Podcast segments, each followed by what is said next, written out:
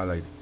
Muy buenas noches amigos de Conecta Radio, bienvenidos a este espacio en el cual damos la palabra a aquellos candidatos que están eh, participando de estas próximas elecciones al Consejo de Bogotá. En esta noche tenemos una invitada especial, es la candidata Patricia Rincón, quien está por la Alianza Verde a, al Consejo de Bogotá. Entonces vamos a escuchar sin antes darle la bienvenida a todos los compañeros de la mesa, a Patti y a Emily que está en Fort Lauderdale. Buenas noches, Patricia, bienvenida a Conecta Radio. Aló, buenas noches. Patricia, buenas noches, bienvenida a nuestra emisora Conecta Radio.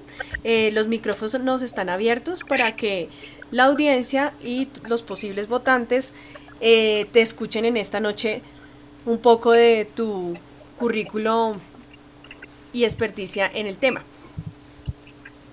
Vale, Ivonne, buenas noches, muchas gracias por tu saludo. Juan Carlos, buenas noches también para ti, a Emily y a Patti, muchas gracias a toda la mesa por esta invitación a estar en Conecta Radio con ustedes esta noche gracias. Bueno, les comentamos entonces a todos nuestros oyentes que en esta noche se conectan a nuestra, a nuestra emisora a través de nuestra página www.conectaradio.com y a través de nuestras redes sociales, que estamos entonces con Patricia Rincón, candidata al Consejo de Bogotá con el número 32 por la Alianza Verde. Patricia es una mujer con amplia experiencia en finanzas y entonces, Patricia, en ese sentido, quisiéramos que le contaras a nuestros oyentes eh, de tu experiencia, cuáles han sido tus estudios, quién es Patricia Rincón. Eh, bueno, Ivonne, buenas noches para toda la audiencia. Eh, como ya lo dijo Ivonne, yo soy Patricia Rincón, candidata al Consejo de Bogotá con el número 32 por el Partido Alianza Verde. Eh, Ivonne, yo tengo un recorrido académico que viene desde la universidad pública, soy economista de la Universidad de Antioquia, eh, luego hice una maestría en economía en la Universidad de los Andes. Eh, hice una especialización en evaluación social de proyectos para poder hacer como una evaluación del diseño de las políticas públicas. Y eh, luego pasé a Harvard e hice un programa sobre liderazgo. Y fui becaria también del programa de innovación y gobierno de la Universidad de Georgetown. Eso como desde el punto de vista eh, académico. Eh, desde el punto de vista profesional, pues digamos que tengo 15 años de experiencia en el sector público. Eh, fui jefe de planeación del MINTIC, del Ministerio de Tecnologías de Información y Comunicaciones, y fue una experiencia muy agradable porque allí, digamos, aprendí sobre cómo identificar las necesidades de la población y sobre cómo aprender a diseñar política pública. luego ya me perfilé un poco más por el uso de los recursos públicos, eh, con información pude eh, acceder a ser la subdirectora de presupuesto nacional a través de un proceso que se hizo en el Ministerio de Hacienda. Estuve al frente del presupuesto público en el área social. Luego em, llegué a ser la Contralora Delegada de Economía y Finanzas Públicas. Eso es un, digamos, un tema que podemos hablar más adelante. Y finalmente eh, estuve en ICETEX como vicepresidente financiera, conociendo muy desde adentro cómo funcionan los modelos de financiación de educación superior y por eso es un tema que me inquieta profundamente. Sí, muy interesante tu intervención. Con respecto a lo que nos acabas de exponer, entonces quisiéramos preguntarte, eh, ¿de dónde entonces nace o te inquieta ya entrar con toda esta experiencia que nos has comentado a las a la política, ¿no? Que es un tema bien complejo. Pasar de, digamos, de mm, ocupar esos cargos tan importantes en el en lo privado y en lo público, ¿cómo es que haces ese salto y te das a la lucha de pasar al, tema político? Bueno, Ivonne, eso es una pregunta bien importante, eh, porque digamos que cuando uno es técnico en el gobierno aprende muchísimo de los temas de la gerencia pública al interior de la misma. Y a medida que fui eh, creciendo y aprendiendo cada vez más, tuve más herramientas como para entrar en todo lo que es la planeación de la política pública, la priorización del recurso, el control del recurso y la ejecución de los mismos.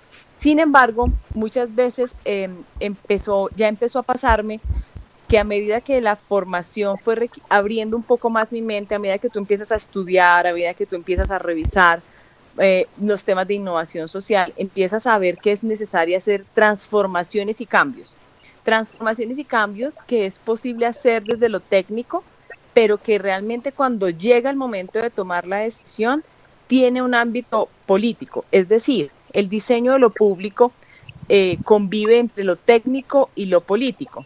Entonces, soy un muy buen técnico, pero para tomar las decisiones que realmente impactan a la mayoría de las personas, quien tiene la representatividad de las personas son los políticos y son, digamos, los políticos quienes entonces empiezan a negociar con lo técnico y yo dije, bueno, vamos a dar el salto, vamos a empezar a trabajar eh, en un proceso de construcción colectiva con los ciudadanos y vamos a empezar a construir esas cosas que necesitamos eh, en materia de educación, en materia de equidad, en materia de un buen uso, por ejemplo, de los recursos públicos, un control juicioso a nuestros impuestos, a la plata que tenemos.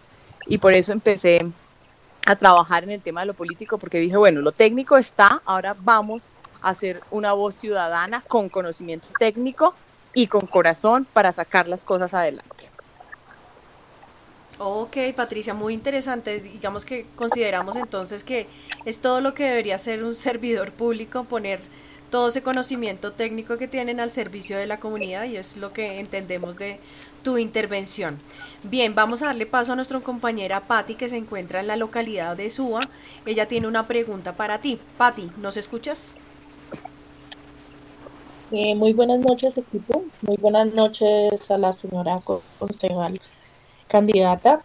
Mm, bueno, me causa curiosidad que su merced dice que poner lo técnico y el corazón, pero aquí también hay muchas cosas en juego para mi concepto que de pronto eh, la política está tan, tan trajinada en nuestra ciudad y hay tanta corrupción, ¿cómo su merced se va a blindar de esa corrupción que, que normalmente encuentra uno en la política. Mira, Pati, yo, uh, buenas noches, eh, un gusto saludarte. Mira, yo en, en, en este proceso que he iniciado de, de, empezar a hablar con las comunidades y con la gente, he encontrado eh, una gran desesperanza y una gran desilusión frente a los políticos. Eh, realmente lo primero que tengo para decir es que todos los políticos no son iguales yo soy una persona diferente, eh, vamos a hacer una política distinta, cero tradicional. Entiendo, entiendo la preocupación de las personas porque efectivamente la política tradicional se ha encargado de prometer y de prometer sin cumplir. Entonces tenemos aquí como dos cosas para responder a tu pregunta. Primero, no se puede prometer aquello con lo que no se tiene recursos para que sea financiado. Entonces los políticos, a veces algunos de buena fe, otros no tanta, prometen cosas que ven que son buenas para la comunidad, pero cuando llegan a los cargos no tienen cómo financiarlo o no saben cómo financiarlo o no saben cómo buscar los recursos. Primero, esa es mi expertise. Mi expertise es en finanzas públicas. Yo sé cómo se recaudan los impuestos, de dónde vienen los recursos, cómo se priorizan en el gasto público y luego cómo se pueden ejecutar de manera eficiente. Hay que planear, hay que organizar, hay que poner unas metas y hay que cumplirlas. Ese es, digamos, mi valor principal como gerente público, es la experiencia de 15 años recorridos en una administración, digamos, en varios gobiernos, donde lo que hacemos es manejar muy bien la gerencia pública. Frente a mí han estado, digamos, recursos importantes de más de 4 o 5 millones de pesos y no se me ha extraviado recurso alguno. Siempre, digamos, el recurso ha sido manejado de manera transparente. Lo otro es que en los cargos en los que he estado, algunas veces me tentaron, me han tentado, me han ofrecido, digamos, algunos beneficios adicionales a mi salario, pero mira, hay dos cosas fundamentales en mi vida, la ética los principios, las la palabra, la palabra vale, y que mis papás me enseñaron que tener honor es importante en la vida, que poderme acostar tranquila, a dormir y a descansar con la conciencia tranquila, pues es importante. Mi trabajo desde el Consejo insistir, persistir, insistir, persistir una y otra vez hasta que lo logremos. No va a ser fácil, seguramente será difícil, pero hay que insistir nuevamente y persistir nuevamente. Seguramente voy a tener algunos eh, enemigos que no les va a gustar, pues seguiremos insistiendo y seguiremos persistiendo, porque es que cuando logramos que todos estemos bien, cada uno de nosotros está bien. Entonces, digamos que muchas personas tienen sus intereses individuales. Yo soy una convencida de que el interés general permite que cada una de las individualidades estemos todos mejor. Es decir, si hay más educación para todos, hay más empleo para todos, pues todos estamos mejor. Muchas personas lo que quieren es mejorar su propio ingreso, su propio empleo, lo cual está bien y es respetable.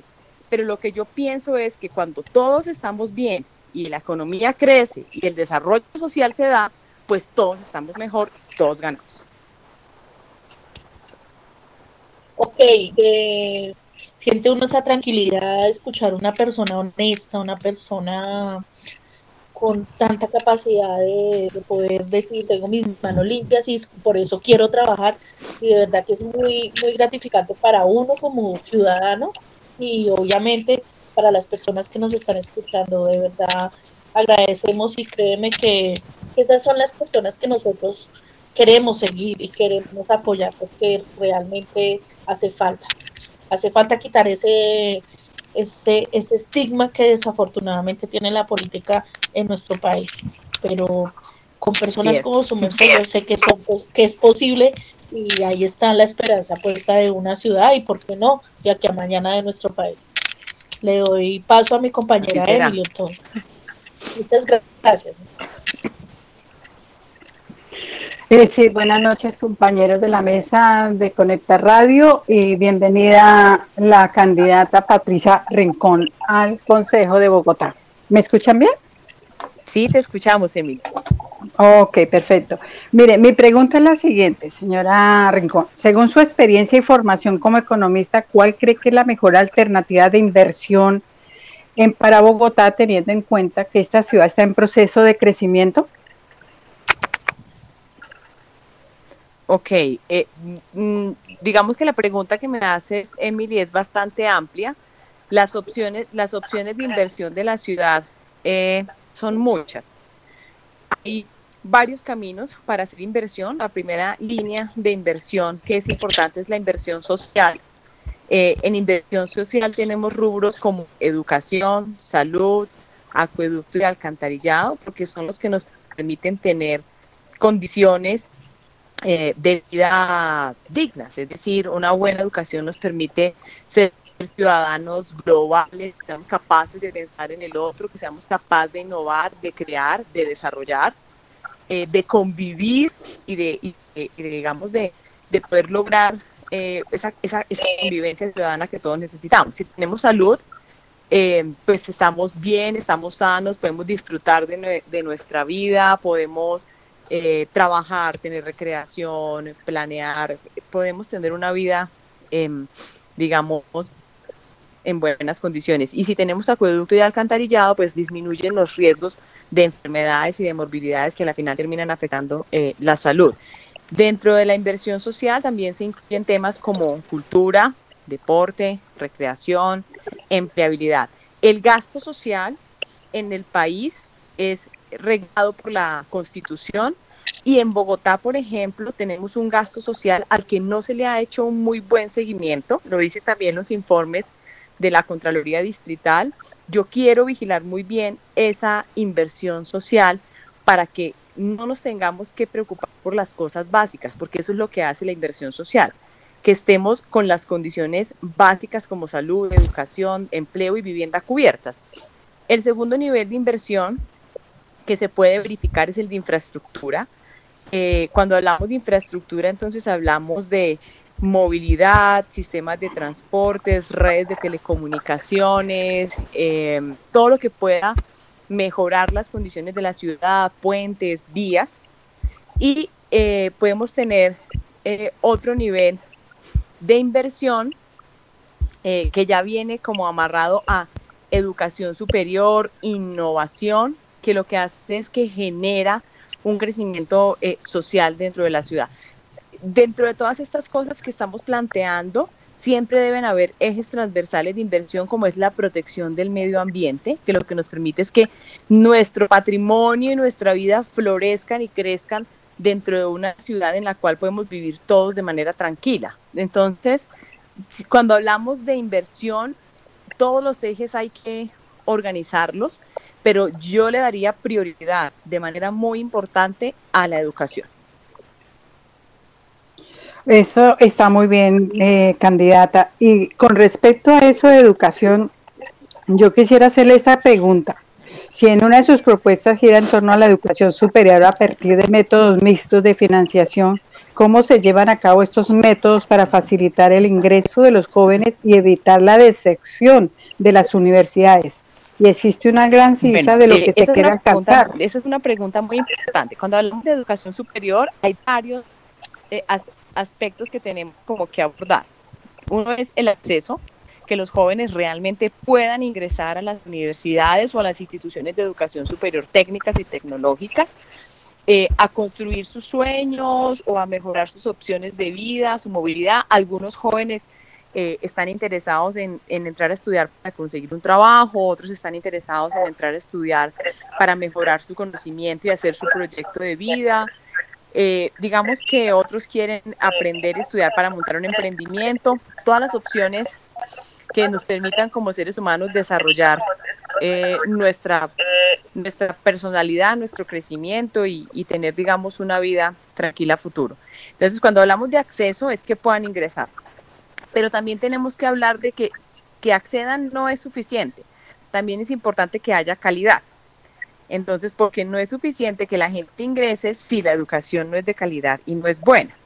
Lo segundo, lo tercero es que la formación de los muchachos debe ser pertinente a sus expectativas, digamos a lo que ellos quieren hacer eh, con su vida, pero a veces tenemos un problema y es que los muchachos cuando nos graduamos, nos graduamos a los 18 años, cuando yo tenía 18 años yo arranqué a graduarme y arranqué a estudiar.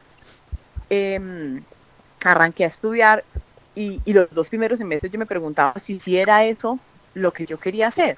Por suerte, pues digamos, me encontré que esa fue mi vocación, pero muchos jóvenes no lo encuentran y es importante tener un proceso al inicio de cada una de las carreras de acompañamiento de los jóvenes para que puedan hacer una buena elección según su vocación. Si tenemos una elección según la vocación, la deserción empieza a disminuir. Eh, el otro punto de la deserción, digamos, que es importante atacar, es el tema de la financiación. La mayoría de jóvenes desertan en los tres primeros semestres. A partir del semestre 4, las familias y los jóvenes hacen un esfuerzo muy importante en poder terminar las carreras. Entonces hay que, trabajar en programas integrales, sería el cuarto punto, en los programas integrales donde el muchacho no, el problema de acceso no es solo de la matrícula, también los jóvenes tienen problemas de, sostenimiento porque hay que pagar el pasaje, porque hay que almorzar, porque hay que sacar las fotocopias.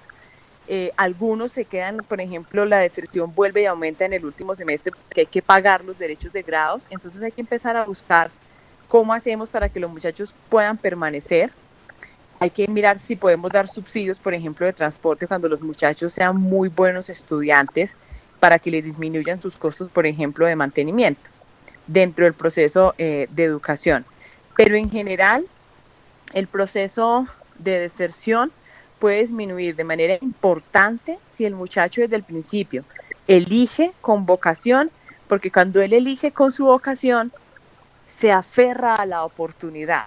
Es decir, cuando logramos que la persona se compenetre con esa decisión que tomó de vida, luche por ella, es que nosotros logramos que las oportunidades que se den ofrezcan el resultado que los jóvenes necesitan. Porque no es suficiente con dar las oportunidades. Las oportunidades se pueden dar, pero es importante que el joven sienta que esa oportunidad es la de él, que se aferre a ella, que construya sobre ella y que pueda terminar un proceso educativo para construir movilidad social y tener una mejor calidad de vida. Gracias, candidata, porque de verdad yo creo que muchos padres de familia y los mismos muchachos que están escuchándonos tienen que darse cuenta en realidad qué paso van a dar para entrar a una universidad y saber que eligieron correctamente. Y si no es así, hay posibilidades de que la misma universidad o, ustedes mismos colaboren con los muchachos para dirigirlos a la carrera correcta.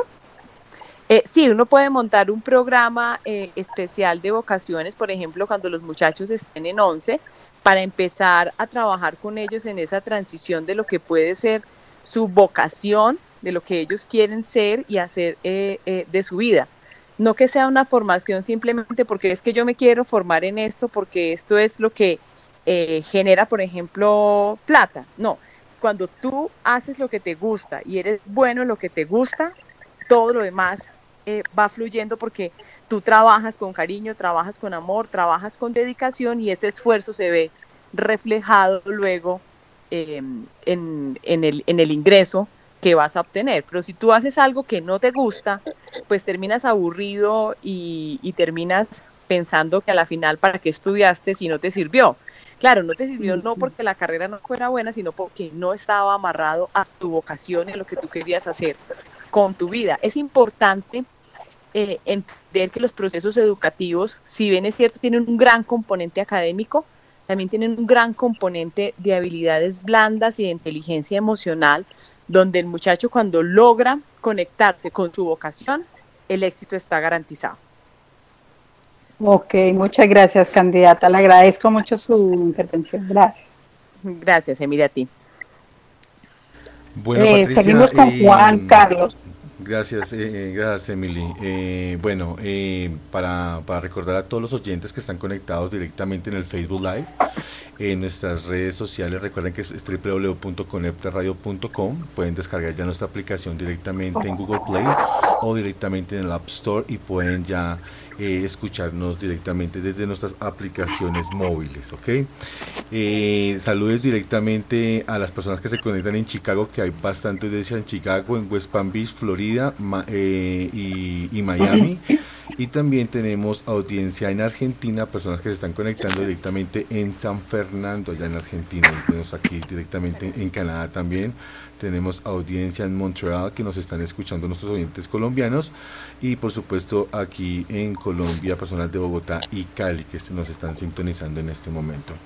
Bueno, eh, Patricia, eh, que de pronto hay algo que nos une en común eh, a ti y a mí es de que los dos estudiamos en Estados Unidos, eh, conocemos pues la rutina estadounidense, las universidades, claro hasta que yo pues no terminé mis estudios en la Universidad de Harvard ni en Georgetown, pero eh, sí tuve la oportunidad de terminar y combinar mis estudios allá. Eh, ¿Tú cómo combinas, yo quisiera saber ya para terminar este pequeño segmento, ¿tú cómo combinas la, eh, la innovación que tú aprendes en en la universidad con, eh, con el liderazgo de, esas dos carreras tan hermosas que tú ah, estudiaste allá, ¿cómo lo combinas para poderlo traer aquí al Consejo de Bogotá? Eh, bueno, Juan Carlos, primero, antes de contestarte, quiero darle un saludo a todos los colombianos que nos escuchan desde el, desde el exterior. Un abrazo muy grande de esta mágica Colombia, amada por todos nosotros. Eh, un saludo desde acá con todo el cariño a todos los que nos están escuchando. Em, bueno, digamos que el tema de la innovación en el sector público em, es a veces un poco compleja de desarrollar por la estructura que tiene el sector público.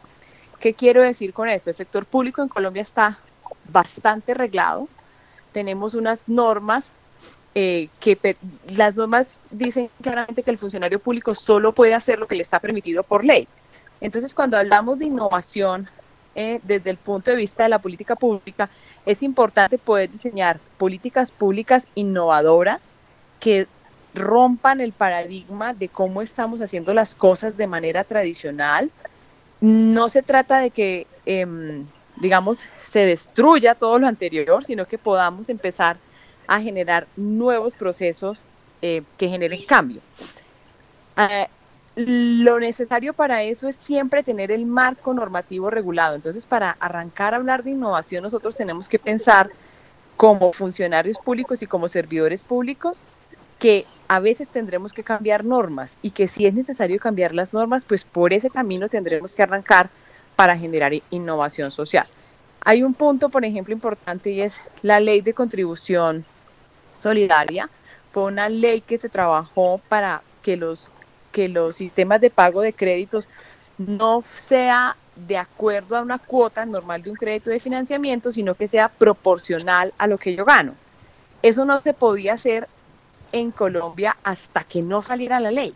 La ley ya salió, está en proceso de reglamentación. Cuando salga la reglamentación, entonces se puede cambiar la forma como se cobra eh, el crédito o como se cobra la, el soporte financiero que da el Estado. Entonces, en materia de innovación es muy importante tener en cuenta siempre que en Colombia los servidores públicos nos regimos por ley y que a veces la innovación social desde el punto de, la, de vista de la política pública requiere el cambio normativo. Entonces, lo pongo, lo pongo de manifiesto porque uno quisiera hacer mil cosas, uno quisiera proponer muchas cosas, pero en el servicio público hay que estar eh, pegados a la norma. En el caso del Consejo tenemos una ventaja y es que el Consejo puede generar acuerdos que van a permitir generar espacios de innovación social porque a la final es el Consejo el que empieza entonces a controlar y a regular la gestión eh, de la, del distrito capital.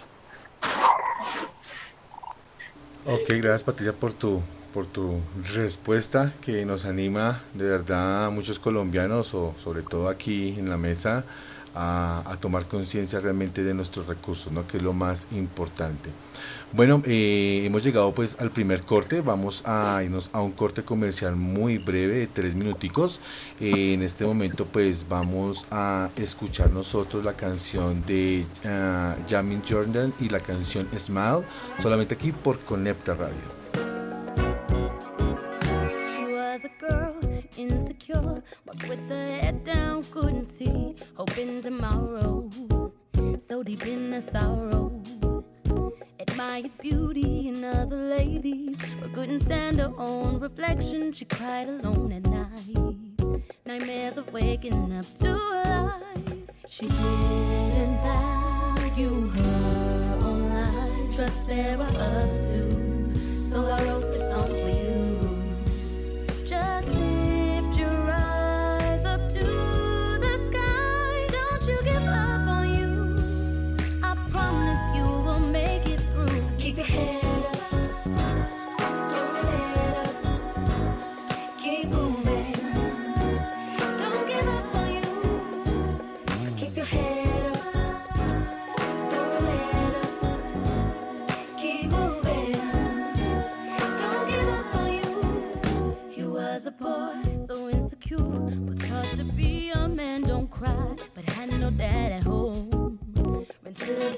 love.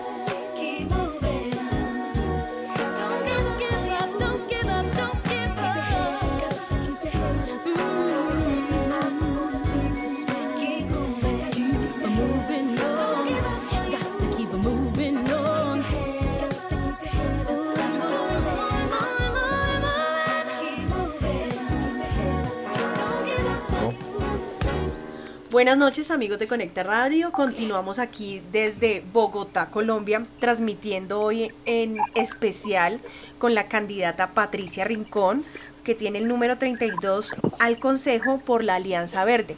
Estamos entonces en nuestra emisora abriendo espacio a todos aquellos candidatos en este tiempo de elecciones. Ya pronto en octubre tendremos las elecciones locales y departamentales en nuestro país y nuestra emisora quiso abrir un espacio para que los candidatos pudiesen exponer todas sus propuestas. En este caso y en esta noche tenemos nuevamente entonces a Patricia Rincón con el número 32 por la Alianza Verde.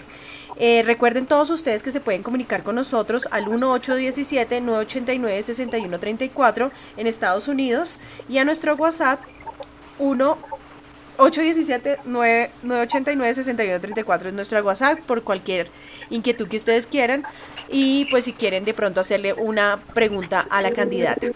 Bien, continuamos entonces aquí, vamos a nuestro segundo segmento, es el segmento concreto de las propuestas, sin embargo antes queremos preguntarte cómo, cómo fue tu llegada al partido de la Alianza Verde y cómo ves eh, ¿qué, es lo que miras del, o sea, en este momento el Consejo de Bogotá, qué recibirías? Si llegaras a quedar como concejal de la ciudad de Bogotá, ¿qué recibirías en ese consejo? ¿Cuál es el diagnóstico que tú haces en este momento del Consejo de Bogotá? Entonces te reitero, la primera pregunta es, ¿cómo llegas al Partido Verde a ser miembro, digamos, activo de la Alianza Verde? ¿Y cómo encontrarías tú, cuál es tu visión del Consejo de Bogotá en la actualidad? Bueno, Iván, eh, digamos que dos preguntas fundamentales, eh, me, parece, me parece que ambas son muy importantes. La primera es que eh, yo tendría para decir que si existiera el concepto de un aval meritocrático, yo podría decir que el mío es un aval meritocrático. es un aval al, al, al, esfuerzo, al trabajo, al estudio, a la dedicación, a la formación, a una hoja de vida eh, sin procesos disciplinarios, sin procesos eh, de sanción. Y luego, digamos, de esa revisión que hace el partido de la hoja de vida y del recorrido eh, profesional en el sector público, hicimos una entrevista. Y en esa entrevista, digamos, pudimos compartir ideas y efectivamente la forma como, como piensa Patricia, tiene mucho que ver con la ideología del Partido Verde en educación, en equidad, en inclusión. Y la parte final, digamos, del proceso fue que me dijeron, bueno, una hoja de vida muy buena, eh, muy buena eh, capacidad de entender los problemas sociales, pero esto es comunicándose con la gente. y empezamos a salir a la calle y yo empecé a sentir una fuerza indescriptible de algo que yo nunca había sentido antes porque siempre diseñé política pública desde el escritorio. Cuando el Partido Verde me invita a la calle, no, Ivonne, tú no sabes la felicidad que yo sentía de poder hablar con la gente y de poder, de entender la problemática de primera mano y descubrí, digamos, que mi, mi empatía hacia los seres humanos era más profunda de lo que yo pensaba. O sea, hacia las necesidades de todos, hacia la comunidad, hacia cómo crecemos, hacia cómo eh, nos escuchamos y empecé a entender que efectivamente el conocimiento técnico sirve si se pone al servicio de los demás. Entonces, empecé el proceso de aval y digamos que con toda esta eh, historia que les narro fue que el partido decide que Patricia Rincón puede ser la persona que representa las banderas del partido y que va a luchar eh, por, y que se va a meter por lograr un cambio social y político eh, importante. Y ese es, digamos, el punto donde logramos hacer como una sinergia importante el Partido Alianza Verde y Patricia Rincón.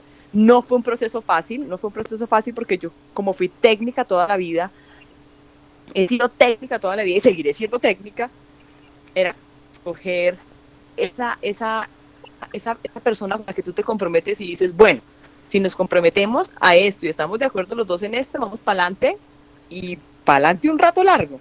Entonces digamos que ese compromiso lo asumo yo con las banderas del partido y el partido pues me dijo, acepto la propuesta y aquí vamos los dos, aquí vamos los dos para adelante. Ok, ahí para cerrar, antes de la que primera. respondas, sí, la, segunda. Espérate un segundo.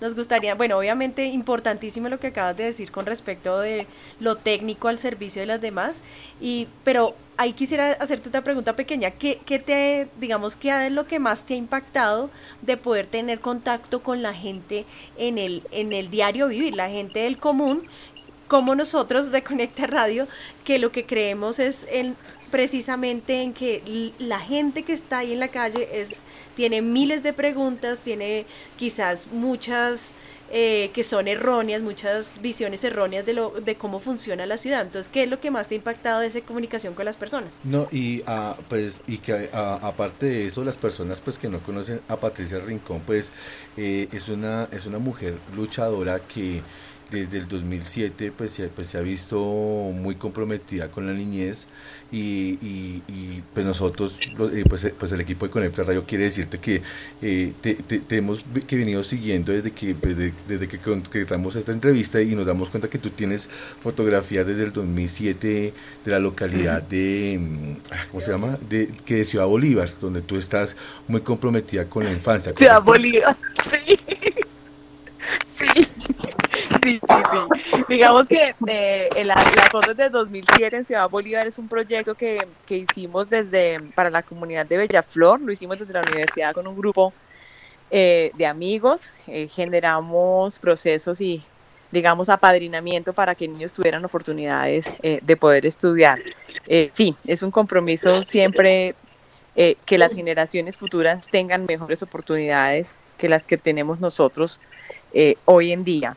Eh, la otra pregunta que decir con, eh, con la gente es que, mira, yo realmente eh, siento que cuando salimos, cuando salgo a la calle a hablar con las personas, eh, me di que sí, que las estadísticas funcionan muy bien, que logran perfilar muy bien el problema de la comunidad, o sea, los datos que uno saca del DANE, los datos que uno saca del Ministerio de Educación, de la Secretaría de Educación, bueno, sí, los datos te dan una panorámica general del problema, pero cuando tú vas y hablas con la gente, te sensibilizas con el problema y entiendes el problema desde un punto de vista de la persona que está enfrentada realmente a la situación diaria.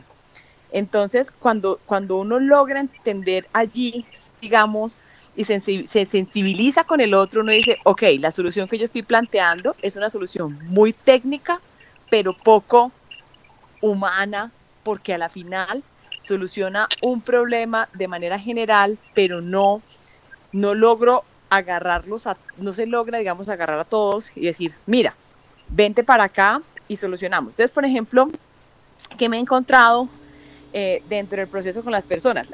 hay un debate muy grande eh, por ejemplo, eh, que si metro eh, por encima, que si metro por debajo, que si no sé qué, y cuando uno se monta en Transmilenio, yo llevo ya tres meses montando en Transmilenio diariamente, normal, no me monto al Transmilenio como para mirar cómo es que, ay, voy aquí de candidata, no, llevo tres meses montando en el Transmilenio normal, como un medio de transporte, y la gente dice, a la final, a la final, si estamos discutiendo el 25% de la red, arranquemos ya. O sea, arranquemos ya, solucionemos ya. Luego vamos a tener para discutir el otro 75% de la red y la gente le dice a uno, la verdad es que yo ya no sé si por encima o por debajo, si por un lado o por el otro, pero háganlo ya. Y dice uno, ok. Entonces, dice uno, se, se, sensibiliza uno con la necesidad y uno dice, listo, vamos a revisar entonces el tema técnico y desde el punto de vista técnico tomemos la decisión que sea la más eficiente, la mejor y en el menor tiempo posible. ¿Para solucionar qué? Una necesidad que las personas siguen padeciendo. Eh, el problema de Transmilenio se siguen amontonando, se siguen las mujeres estrujadas, eh, digamos, manoseadas, voy a decir así como abiertamente. Eh, seguimos con los problemas de inseguridad, de robos y el sistema no mejora. Mientras seguimos nosotros los técnicos definiendo si sí, si no, si es mejor esto o lo otro, decimos, bueno, entonces, ¿cómo lo solucionamos? Hagamos el primer tramo y luego el 75% de la red la montamos como sea lo más conveniente, pero hay que arrancar a solucionar los problemas a la, a la comunidad, hay que arrancar ya. Ok, Patricia, entonces te recuerdo la siguiente pregunta, era, bueno, ¿cómo, ¿cuál es la mirada que tú tienes en este momento del consejo que tenemos entendido que tiene 45 integrantes del Consejo de Bogotá y en este momento la Alianza Verde tiene 6 eh, concejales activos, ¿no? Entonces, con, si llegaras ya al Consejo, ¿cuál sería, digamos, tu, la proyección con la cual tú llegas? Bueno, mira, eh, hay una cosa muy importante y es que el Consejo de Bogotá hace parte fundamental de la gerencia de la ciudad. ¿Qué quiero decir con esto? Nosotros tendemos a pensar que el alcalde es el que tiende a la final todos los problemas de la ciudad. Y sí, es cierto, el alcalde es el que administra los impuestos que tenemos en la ciudad, como quien dice la plata que tenemos todos. Todos ponemos la plata, pagamos el impuesto, pagamos el predial. El alcalde administra todos los recursos, pero hay 45 personas que están pendientes de que el alcalde ejecute bien, haga bien y promueva.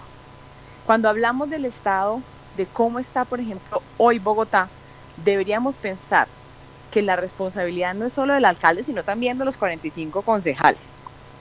Con todo cariño y con todo respeto, es responsabilidad del alcalde y de los 45 concejales. Tenemos concejales que llevan allí mucho tiempo y la responsabilidad de la situación como está hoy la ciudad también es de ellos. ¿Por qué? Porque son los que aprueban los planes de desarrollo territorial, son los que aprueban los presupuestos y son los que además deben controlar. Son nuestros ojos, son los ojos de la comunidad para que el alcalde haga bien su trabajo. Entonces nosotros necesitamos llegar al consejo a eso. Necesitamos llegar a verificar bien cuáles son las propuestas que va a plantear, eh, cuáles son las propuestas que va a plantear la alcaldía en el plan de desarrollo son esas propuestas que se plantean en el plan las que satisfacen realmente las necesidades de los ciudadanos. Luego de que miremos si las satisfacen o no realmente, vamos a mirar cómo se financian. ¿Son financiables? ¿No son financiables? ¿Se pueden pagar? ¿No se pueden pagar? Hay muchas propuestas, por ejemplo, cuando uno revisa las propuestas de los candidatos a la alcaldía, que uno dice, perdón, ¿de dónde vamos a pagar eso?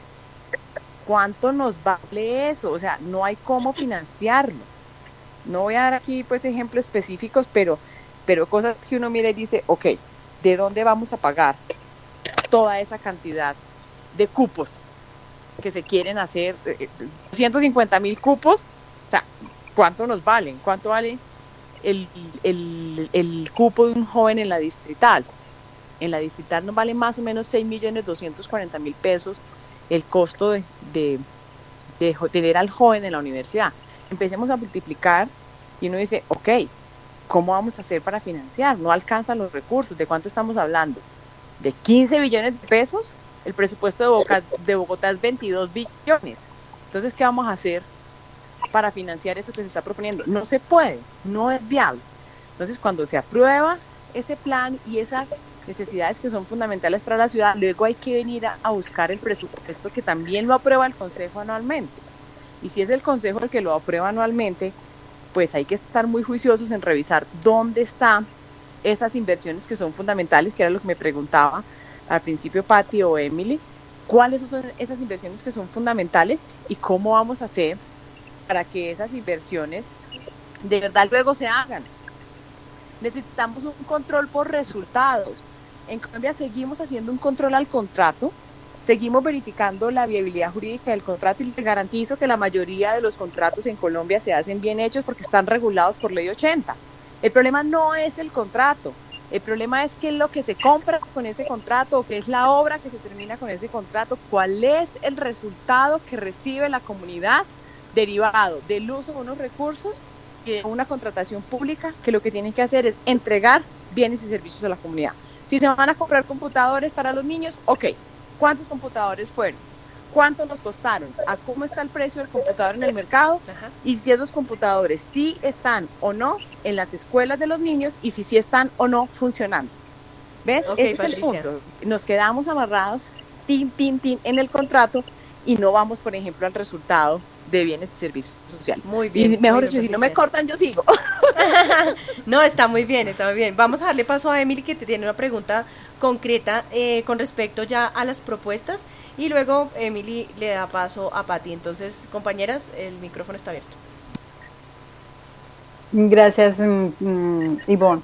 Eh, eh, Patricia, antes que nada quiero enviarle un saludo especial que le dejó Camilo. Él es integrante de la mesa, pero no se encontraba en este momento, no nos pudo acompañar, pero le manda un saludo muy cordial. Bueno.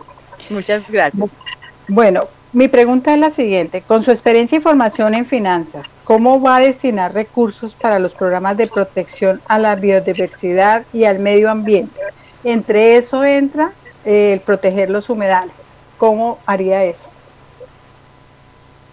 Ok, bien. El presupuesto de Bogotá eh, tiene unos recursos importantes. Más que el presupuesto de Bogotá, vamos a dejar por decir que Bogotá tiene una característica muy importante y es que estamos rodeados de una zona verde eh, que son los cerros orientales y tenemos además el páramo de Sumapaz y todo un ecosistema de biodiversidad que tenemos el páramo pues, más grande del mundo acá eh, en nuestra ciudad. Nosotros tenemos que trabajar muy juiciosos la protección, por ejemplo, en las cuencas hidrográficas, eh, el río Tontelito, tendremos que proteger río Bogotá, tenemos que proteger humedales. Nosotros entregamos unos recursos desde el distrito a la Corporación Autónoma Regional. Hay un porcentaje de nuestros impuestos que se van a la Corporación Autónoma Regional y es la Corporación Autónoma Regional la que nos ayuda en la protección medioambiental. La última vez que estuvimos revisando, por ejemplo, eh, el presupuesto que nosotros destinamos desde Bogotá es superior a los 400 mil millones de pesos, pero cuando fui a revisar, por ejemplo, el presupuesto en la CAR, no estaban todavía apropiada la totalidad de los recursos.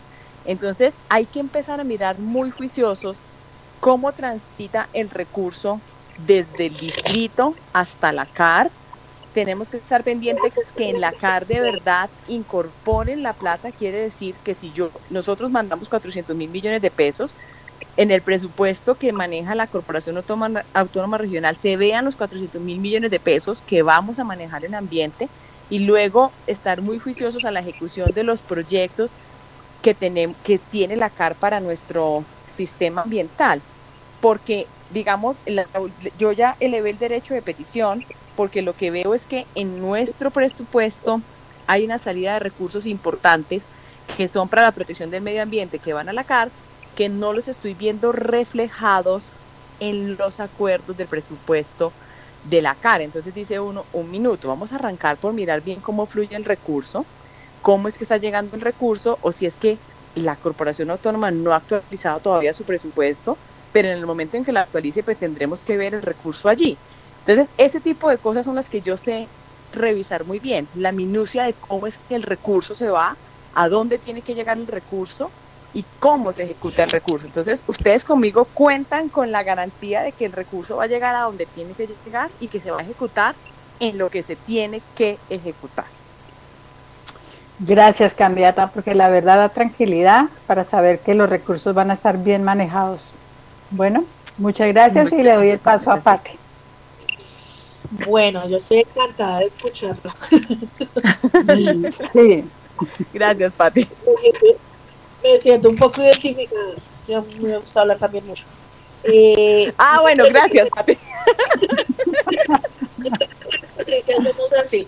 Eh, yo, me pregunta sencilla. ¿Cómo lograr una salud de calidad con tantas cosas que presentamos y vivimos diariamente, que no atienden a los pacientes, que se murieron esperando que los atendieran? ¿Cómo lograrías eso? Bueno, mira, eh, eh, realmente nosotros desde el Consejo es muy complejo pensar que se puede hacer algo muy robusto pero no significa que no, no, no se pueda hacer nada. Claro que se puede hacer. Lo primero es que el sistema de salud eh, que nosotros tenemos es un sistema de salud que viene de la ley 100 del 93, digamos ya eh, todos sabemos, que montó un sistema de microseguros. Microseguros es que hay varias entidades a las que nosotros contribuimos y ellas se obligan a prestarnos la atención. ¿Qué es lo que nos está pasando? Que estamos que el sistema se desbordó, el sistema se desbordó en la demanda de, servicios de salud y las que tenían que prestar el seguro no fueron capaces eh, de atender esa demanda. Hay muchos casos, por ejemplo, de corrupción en salud que tampoco permiten que el recurso digamos, ejecute bien. Ahí nos toca ser muy juiciosos porque la Contraloría General de la República es la que vigila el uso de los recursos del Sistema General de Participaciones, que es el que va, por ejemplo, una parte a salud. ¿sí? Eh, y también toca estar muy alineados con la Superintendencia de Salud, que también es la que hace la vigilancia eh, a las EPS y a las IPS. Yo pienso que uno desde el Consejo, digamos desde el Consejo, pienso no, desde el Consejo podemos, mover un, podemos promover un control articulado entre veedurías, Contraloría y Superintendencia para empezar a develar todos esos casos de corrupción, que se sancionen y que vayamos depurando el sistema. Muy posiblemente el sistema de salud requiera modificaciones, pero es un tema que no se hace desde el Consejo de Bogotá, eso es un tema que tendrá que revisar el Congreso de la República y el Gobierno Nacional, porque el sistema de salud sí está en este momento eh, digamos, reventado, reventado, tendremos que trabajar también nosotros como ciudadanos en ser más responsable en una política de salud pública preventiva, hacer más ejercicio, comer menos hamburguesas, caminar más, eh, también digamos por nuestra propia salud, pero en este momento el sistema de salud sí tiene un problema neurálgico eh, de calidad. En eso digamos estamos todos de acuerdo, pero tendremos que organizarnos con los organismos de vigilancia y control para ejercer digamos un un control detallado y eficiente para que podamos tener una buena prestación del servicio. Ok, igual yo siento que también, eh, ya como para cerrar, el, eh, hay mucho desconocimiento de las, de las personas que hay entidades que protegen al usuario. Yo conocí eh, del, de la Superintendencia de Salud debido a que tuve un familiar que no me le prestaban un servicio de, de diálisis se estaban demorando y yo soy como un poco motorcito, empecé a gestionar, a gestionar y gracias a, esta entidad pues fue posible que lo hiciera, pero sí hay mucho desconocimiento del, del, ciudadano como tal que se limitan a lo que les digan en sus CPS o en sus IPS. Pero muchas gracias por tu aporte y le doy paso a mi compañero Juan Carlos. Vale, gracias, Pati. Eh, bueno, eh, candidata. Eh, el día de hoy yo estuve escuchando a, Claudia López, eh, que es candidata para la alcaldía de Bogotá, y también es de, pues de, pues de tu partido Alianza Verde. Eh, una de las propuestas de ella es de que ella definitivamente, y eso todos los bogotanos sabemos, de que ya el Transmilenio colapsó, es, es una, es, ya es prácticamente un sistema pues, de transporte colapsado a pesar de que el distrito volvió a invertir en unos nuevos vehículos eh, eléctricos y de gas pues para el, mejoramiento de la pues de todo el ambiente aquí en Bogotá. Pero desafortunadamente pues Claria tiene razón por, por, por más que, que, metamos más flota pues el sistema va a estar colapsado porque ya no da abasto. Ella en la entrevista directamente con la con la casa de eh, editorial de que, que de Caracol estuvo en sintonía con muchos usuarios eh, por Facebook y yo estaba ahí pendiente donde ella decía que eh, el partido y sobre todo ella se va a enfocar el 100% en empezar a implementar ya los planos eh, de lo que es el, el metro. Entonces, pues, me, que me gustaría saber, y aquí a la mesa, usted de los estudios que ha venido que realizando y todo lo que tiene en, en todas sus finanzas, considera que ¿Se, puede volver a hacer algo con Transmilenio o ya definitivamente hay que pasar a un segundo plano con ese medio de transporte?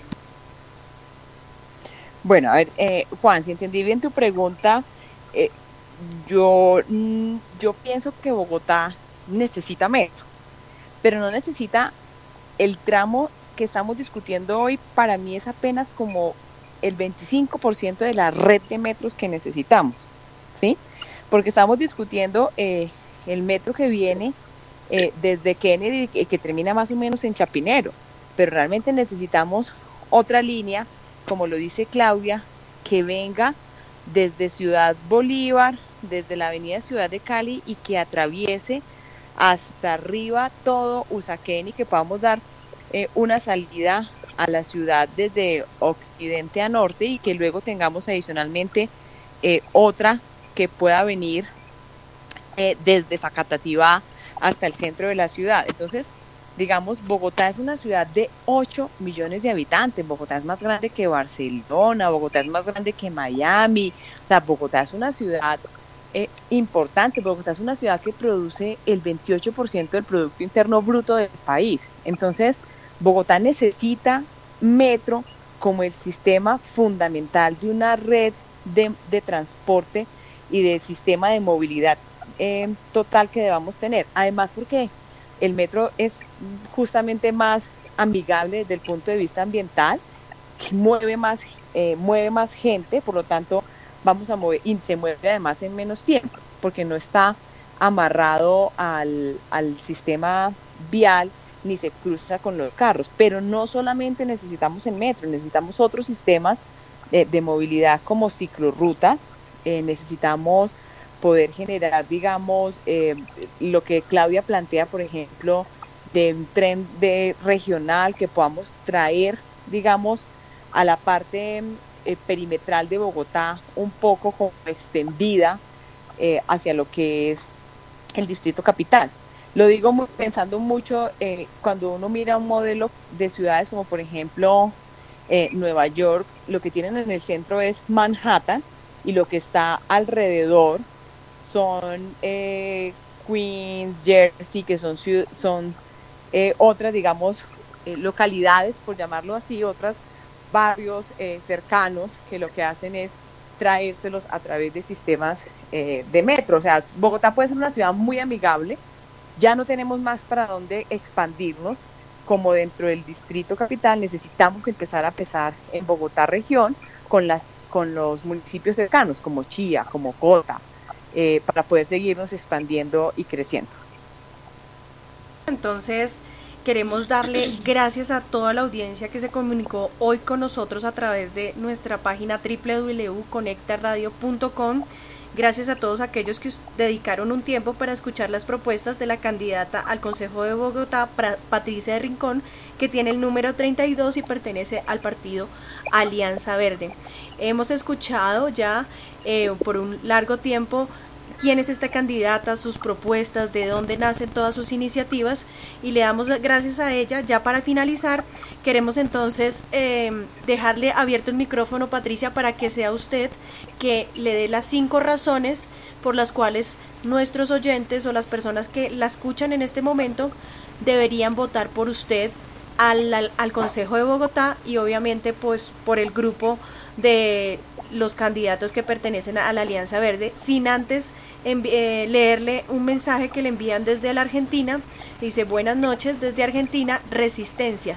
Considero que es un mensaje contundente que le anima a usted a seguir adelante en su propuesta y en esta recta final de la campaña que usted ha empezado a liderar. Entonces, le agradecemos, nos indique esas cinco razones por las cuales los bogotanos que esta noche lo escuchan a través de Conecta Radio deberían votar por usted. Bueno, eh, muchísimas gracias a todos por el espacio. Vamos a trabajar en cinco cosas principalmente. Vamos a identificar y a evitar el desvío de los dineros públicos. Vamos a mejorar la gerencia pública y a incentivar una cultura de transparencia. Tercero, vamos a ejercer un control por resultados, por resultados, que recibimos bienes y servicios. Cuarto, vamos a promover becas al talento académico, deportivo y artístico, que los deportistas también tengan oportunidades de acceder a educación superior, que los artistas también tengan oportunidades de tener becas a, educación superior y quienes sean buenos también en el, en el mérito académico. Y último, eh, vamos a promover modelos mixtos de financiación para educación superior con recursos del distrito, de regalías, ahorros programados, tasas de interés subsidiadas, pagos en proporción a los ingresos, cooperación internacional, todo de acuerdo a las capacidades de las familias colombianas. Recuerden, vamos a identificar desvío de dineros públicos, una buena gerencia, un control por resultados, becas al talento y modelos de financiación de educación superior mixtos. Eh, recuerden, Partido Verde, número 32, al Consejo de Bogotá, por una mejor gerencia pública con corazón y vamos a sacar a Bogotá adelante entre todos. Muchas gracias Patricia por tu intervención, gracias por habernos dedicado este espacio en nuestra emisora Conecta Radio. Las puertas, si pudieran decirse así, eh, están abiertas para el momento que usted eh, disponga, pueda volver a acompañarnos a nuestros oyentes porque sabemos que quedaron muchas cosas en el tintero. Para nosotros en la mesa es muy importante todo el tema que tiene que ver con educación y esas oportunidades que los jóvenes en esta en esta específica, en esta situación, necesitan para poder salir adelante con respecto a la educación. Entonces, te agradecemos mucho el espacio. Dejamos entonces en manos de Juan Carlos Espinosa el cierre del programa. Bueno, gracias a, todos aquellos que nos escucharon en este momento por nuestro www.coneptaradio.com, por todas nuestras plataformas virtuales y también pues eh, que se conectaron aquí a los mensajes directamente desde nuestro WhatsApp. Agradeciéndole pues a la candidata mm, al Consejo em, Patricia Rincón eh, que voten por favor por el numeral 32 para el Consejo. Muy, bien. para que puedan ustedes pues que votar por ella. Eh, yo les recomiendo por favor eh, que puedan ustedes seguirla directamente en sus redes sociales, sobre todo Facebook, el cual pueden ustedes encontrar una persona de corazón, una persona humana, así como usted y como yo que están sentados en este momento en sus carros, casas, escuchándonos, es exactamente una persona igual que pues que nosotros, ¿no? Agradeciéndole pues a Patricia Rincón, eh, pues que se despida que directamente de todos los oyentes que la están escuchando en este momento en Canadá, Estados Unidos, Colombia y Argentina. Y no olvidar que esta entrevista, si te la perdiste, la puedes encontrar en el podcast de nuestra emisora www.conectarradio. En el podcast vas a encontrar esta entrevista completa. Así que pues un saludo para todos nuestros oyentes, Patricia, y un saludo directamente a ellos, por favor. Vale, muchísimas gracias a Emilia, Patti, Juan Carlos y Ivonne por la invitación.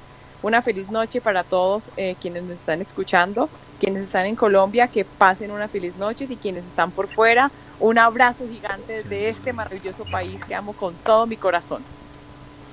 Ok, entonces eh, continuamos con nuestros especiales. En este momento vamos a escuchar una canción de Cindy Lee y la canción Out the Air, solamente aquí por Conecta Radio.